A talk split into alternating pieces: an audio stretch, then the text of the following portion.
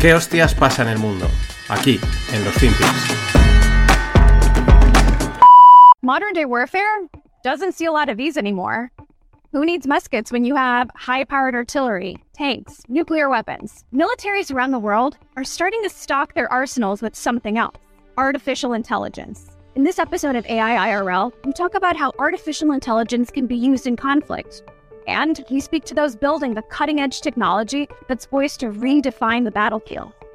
We'll get into the advantages of using AI powered defense systems and weigh that against the risks that it poses for people on the ground.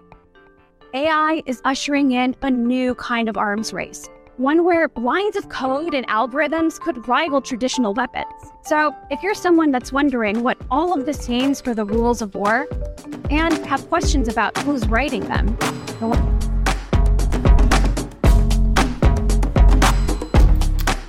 Hola, no financieros. Vamos con, eh, pues vamos con otro, el, el, segundo, no, perdón, el tercer podcast, el tercer FinPix de la semana. Esta chica que escuchabais es una periodista de Bloomberg que están patrocinando un nuevo podcast dedicado a la inteligencia artificial y la defensa. Y cómo la inteligencia artificial está ayudando en la defensa y defensa e inteligencia artificial y militar, inteligencia artificial, inteligencia artificial y militar y no me queda enganchado, no me queda en bucle. Es que es la palabra de moda, es la buzzword, la palabra que hay que meter en cualquier sitio, pues para, para tirar para adelante, ¿no? Y le metes ahora inteligencia artificial y vale, es la leche, pero eso enseguida te lo compra, digamos, eh, todo el mundo. ¿Qué sucede? Pues que, por ejemplo, eh, ahora lo veremos, pero también Facebook ha develado un avatar de Zuckerberg hecho con inteligencia artificial. Lo divertido es que, como tuiteaba una cuenta, dice, pues es que el avatar es más humano que el propio Zuckerberg. Y es más humano y más expresivo. Las cosas como son, tampoco eso es muy difícil de conseguir porque el tío es, vamos, vamos, es casi un muñeco de cera, ¿no? Ahora volveré con la inteligencia artificial, pero ya que estoy con Zuckerberg, pues paso, eh, seguimos con Meta, ¿no? O con Facebook. Cuesta aún, ¿eh? A mí me sigue costando lo de adaptarme a Meta. Sigo pensando en Facebook. ¿Por qué será? Pero bueno, que planean emitir 7 millones de deuda, nada más y nada menos. Eh, estamos hablando de. Pues de mucha pasta. Y esto, pues bueno, pues hay gente que ya empieza a decir, uy, uy, uy, que, que, que, tienen problemas, ¿no? Que quizás las cosas no van, bien, no van tan bien como tocaban. Pero en fin, estos son siempre del campo de las especulaciones. That's good stuff. That's good stuff. Y como decía, la clave en la presentación de resultados que hubo la semana pasada y que sigue habiendo pero sobre todo la semana pasada era en empresas tecnológicas, es eh, mencionar la inteligencia artificial. Tú dices inteligencia artificial y ¡boom! Ya, ya está, ya, ya, lo has conseguido todo, ¿no? Eh, por ejemplo, Amazon mencionó seis veces inteligencia artificial, eh, perdón, seis veces AI o IA, AI en, en inglés, y Artificial Intelligence o inteligencia artificial dos veces en su presentación de resultado. Meta, que es la que hablábamos, Facebook, mencionó 57 veces en su presentación de resultados. Y Microsoft también la utilizó otras tropecientas veces, ¿no? De hecho, pues los resultados han sido buenos, según quien los mire, como siempre. Eh, hay quien dice que no tan tan buenos. Pero bueno, el detallito, lo que ha llamado la atención es la cantidad de veces que todos han metido la IA, la AI, la Intelligence Artificial la artificial intelligence, la inteligencia artificial y todas estas eh, buzzwords, pues para, bueno, pues para vender, ¿no? Para, si habéis visto el último capítulo de Succession, pues es algo muy parecido, ¿no? Eh, hace una presentación de, hacen una presentación y, preparan para, pues para que eso quede pomposo, altivo, eh, alciente y todo el mundo se viene súper arriba. Se me habían ido los botones. Y la gran batalla de la inteligencia artificial es la propiedad intelectual. Por ejemplo, mmm, claro, ya se pueden. El otro la semana pasada comentaba eh, Grimes, que es la, la, cantante, dice: podéis utilizar mi voz todo lo que queráis y luego simplemente, eh, si vuestra canción utilizando mi voz da pasta, pues yo quiero el 50% de los derechos o te doy el 50%, ¿no? Y sin problema. Pues claro, puedes coger una voz, puedes coger otra voz, se pueden hacer muchas cosas, también se pueden hacer muchas estafas. Eh, se pueden, vamos, la inteligencia artificial ya te lo puede generar absolutamente todo. ¿Qué pasa? Pues que el, clon de Drake, el rapero, ya está aquí, el clon versión inteligencia artificial, y eh, él ha lanzado sus abogados contra este clon, pero parece ser que no va a poder utilizarlo, no van a poder pararlo. Claro, es bastante...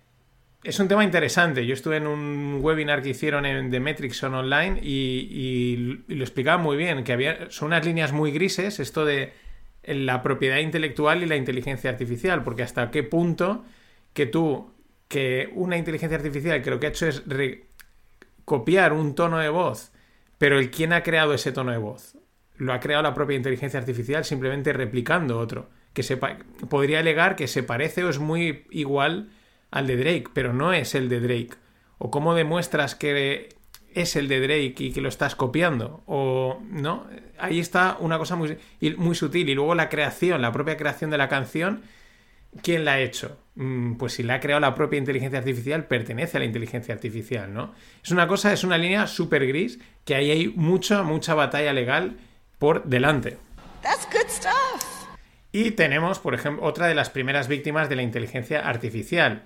Eh, yo antes de nada me hago la pregunta sobre esta empresa, ¿en qué estaban pensando? Me refiero a Inc., ¿no? Que es una empresa dedicada que ayudaba a los estudiantes, ¿no? O sigue ayudando, ¿no? Para la hora de buscar eh, trabajos, responder preguntas, eh, búsqueda de libros de texto, ¿no? Es como una especie de profesor particular online, pero automatizado, ¿no? Vía foros, se podías buscar preguntas, ya digo, eh, incluso contactar con un experto, pero no estás pagando directamente a un, profesor que te da una clase, ¿no?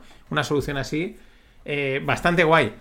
¿Qué pasa? Pues que desde la salida de, o desde el boom de ChatGPT, esta empresa en bolsa ha caído ya un 60 y un 63%. En el último mayo se ha pegado ya la auténtica piña. Bueno, esto es normal, es lógico. Si aparece una disrupción como la de ChatGPT, pues siempre hay víctimas. La pregunta es, lo que hemos visto es que ha salido ChatGPT y enseguida han habido otras empresas que han dicho, ah, que nosotros también teníamos aquí nuestra inteligencia artificial, ya que la sacáis vosotros, pues nosotros ahora también la sacamos, ¿no? Se estaban preparando, estaban entrando ya en ese campo. Una empresa como el Check este, no sé en qué estaban pensando, no sé cómo les puede haber pillado el toro, deberían de haber ellos mismos haber sacado la suya, ¿no? En fin, cosas que llaman la atención. Y para cerrar esta parte, pues la locura del mercado. Estamos en la era de la desinformación y la inmediatez para absolutamente todo. Esto incluye los mercados y las cotizaciones. Aparte que esté toda la, toda la movida de las 0DT, de las opciones, de cómo se especula a lo loco, pero es que el ejemplo es la semana pasada la publicación de datos de, de los resultados empresariales de Amazon. En un momento, o sea, en apenas una hora, en, un día, ¿no? Desde las 4 de la tarde hasta las 6 de la tarde, en apenas dos horas, Amazon añadió 120 billions a su valor de mercado y perdió 140 billions. O sea, en, en nada, en apenas minutos, en apenas horas, pasó de 110 a 122 y luego para volver a caer por debajo de 110. Este tipo de movimientos, antes hubiesen, lo que hemos dicho, antes hubiesen sido casi eh, un, síntoma de una debacle o de cualquier cosa similar. Pero no, mm, ahora estamos en tiempos en los que pues, esto es parte de esta inmediatez, esta locura, esta especulación y, tan normal. Oye, a funcionar. Lo cambiarán. Y ya cuando te poníamos un pesado que no, coño, que no lo van a cambiar y tal, decían Johnson. Johnson, mira, Johnson es mi compañero de renovables. ¿A ti te cambiaron el régimen? No, a mí me cambiaron el régimen, no, a mí me jodieron vivo y tal, y estos tíos no son fiables y no sé cuánto, no sé qué. ¿Y qué dices? ¿Y qué les dices? Pues píllate la camiseta que tienen los financieros, que es a mí me jodieron vivo, y es lo que le puedes decir cuando vayas a la reunión. Pues la llevas ahí debajo y por lo menos ya vas preparado. De eso va una de las. Hay, en la tienda tengo dos camisetas, la básica, que pone el logo no financieros, y luego una dedicada a este corte en dos versiones. Una versión Impact, así más llamativa, y una versión un poquito más. que si se acercan y lo leen bien, pero si no, pues es una camiseta más elegante. La semana que viene lanzaré más. Voy a lanzar una cada dos semanas, más o menos, pero yo no me esperaría. Lo cambiarán. Y ya cuando te poníamos un pesado que no, coño, que no lo van a cambiar y tal, decían Johnson. Johnson, mira, Johnson es mi compañero de renovables. ¿A ti te cambiaron el régimen? No, a mí me cambiaron el régimen, no, a mí me jodieron vivo y tal, y estos tíos no son fiables y no sé cuánto, no sé qué. ¿Y qué dices?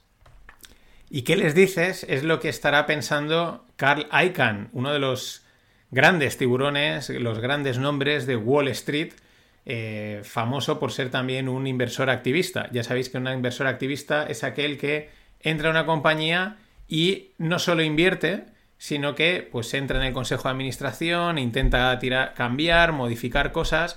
Él, si habéis visto el documental del HBO, pues modificaba las cosas a su digamos, más que para el bien de la compañía, para el bien de la revalorización de la compañía, que es lo que a él le interesaba. Esto a veces no tiene por qué ir de la mano, ¿no? Sino no tienes que revalorizar una compañía eh, de manera que la haces sólida y tiene más valor, sino que la toqueteas, la maqueas, haces ahí un poquito de apaño que parezca más de lo que a lo mejor realmente es, ¿no? De hecho, hay alguien que dice que es un blackmailer, ¿no? Un, un chantajeador. Pero bueno, es uno de los grandes nombres. Y ayer saltaba la noticia, la pasaba Enrique Jaimez a que, pues, le doy las gracias, porque si no, no me habría enterado. Y, y luego él pone el resumen eh, que os comentaré.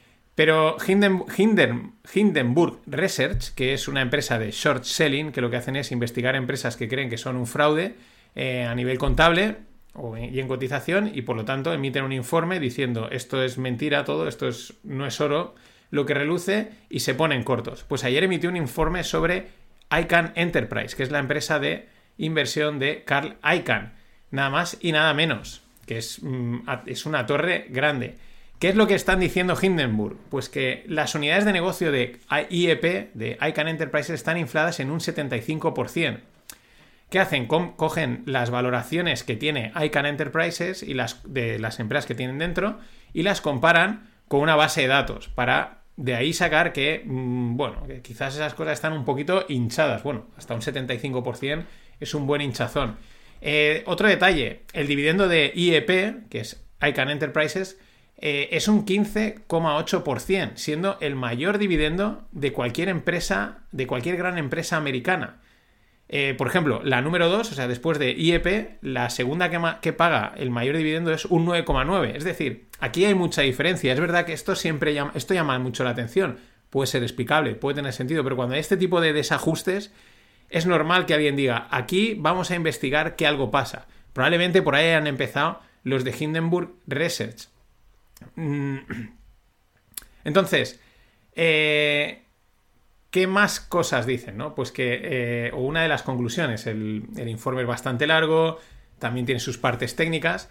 Mm, dicen que, en pocas palabras, ICANN pues, ha utilizado el dinero tomado de sus nuevos inversores para pagar los dividendos de los antiguos. Esto es un Ponzi de libro.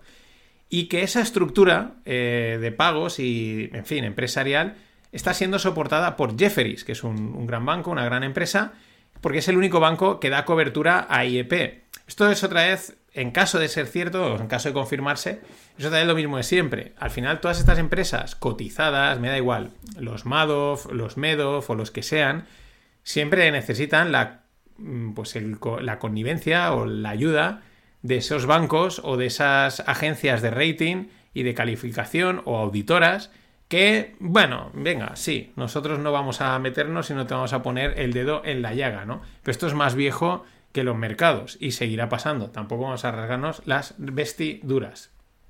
Entonces, eh, por último, por ejemplo, un detalle del informe que me parece llamativo también un poco explica a lo mejor la idea del, corto, ¿no? De por qué dicen que, pues que en pocas palabras es un Ponzi. Es, bueno, ¿no? La idea. Eh, bueno, es el, apunte. Según Hindenburg, eh, ICANN o IEP sigue teniendo en contabilidad una inversión inmobiliaria que hicieron en una Trump Tower. Ya sabéis que hay Trump Towers por todo Estados Unidos. Y ellos hicieron una inversión. Pero es que esa Trump Tower fue demolida en el 2021. Entonces, eh, como que siguen ahí manteniendo muchos activos que a lo mejor, pues, esa es la idea. No valen lo que ellos dicen, o en este caso podríamos decir que incluso ni siquiera existe. Eh, al final, Enrique Jaimez, Enrique Jaimez resumía en un tipo, ¿no? Que es, eh, hay diferencias de opinión en la opción de activos e de IEP. Por IP. Es decir, hay una manera de que vale menos. ¿Qué activos son difíciles de valorar? Cotizan en el mercado. Para una inversión en Apple es muy sencillo. Es lo que está cotización, eso es lo que cuesta, que está ya sucede en activo inmobiliario? ¿Qué puede suceder con activo en una industrial? Pues hasta que no la venda, mm, no sé lo que vale. Que vale, otro puede decir que vale 40. Bien, ambos sonos. Era que uno por un otro por muy hacia abajo. La idea de cuando lo va a vender, en realidad es lo que vale. La valoración de valoración. pasa? Pues que ahí ya salió el. que ha cambiado su eterno rival, el eterno rival si habéis es tuvieron una pelea directo en la televisión para, para darse uno con el otro, apuesta contra eh, cómo se llamaba la empresa, pues volar, es una cosa así, ¿no? Un que era largo, otro corto, vamos, un duelo de titanes en directo. Al final ese duelo lo ganó, pero Bill Ackman un competidor mm, afilando. Obviamente ayer salía eh, Ackman, hay una eh, el primer de Hindenburg, hay cualidad acá en este tema, ¿no? hay en TV informe de un cine muerto tal, es un yo creo que muy filosófica o muy decir eh, acá hacer satín, pronto a este lo tiene que pillar y al final todo en su sitio, lógicamente esto pues el colmillo. Pero bueno, no acaba porque confirmarse mm, pues es una muy alta, eh, la que cae, tiene el HBO y grandes, así que nada, hasta mañana. That's, that's good stuff. ¡Estafadores!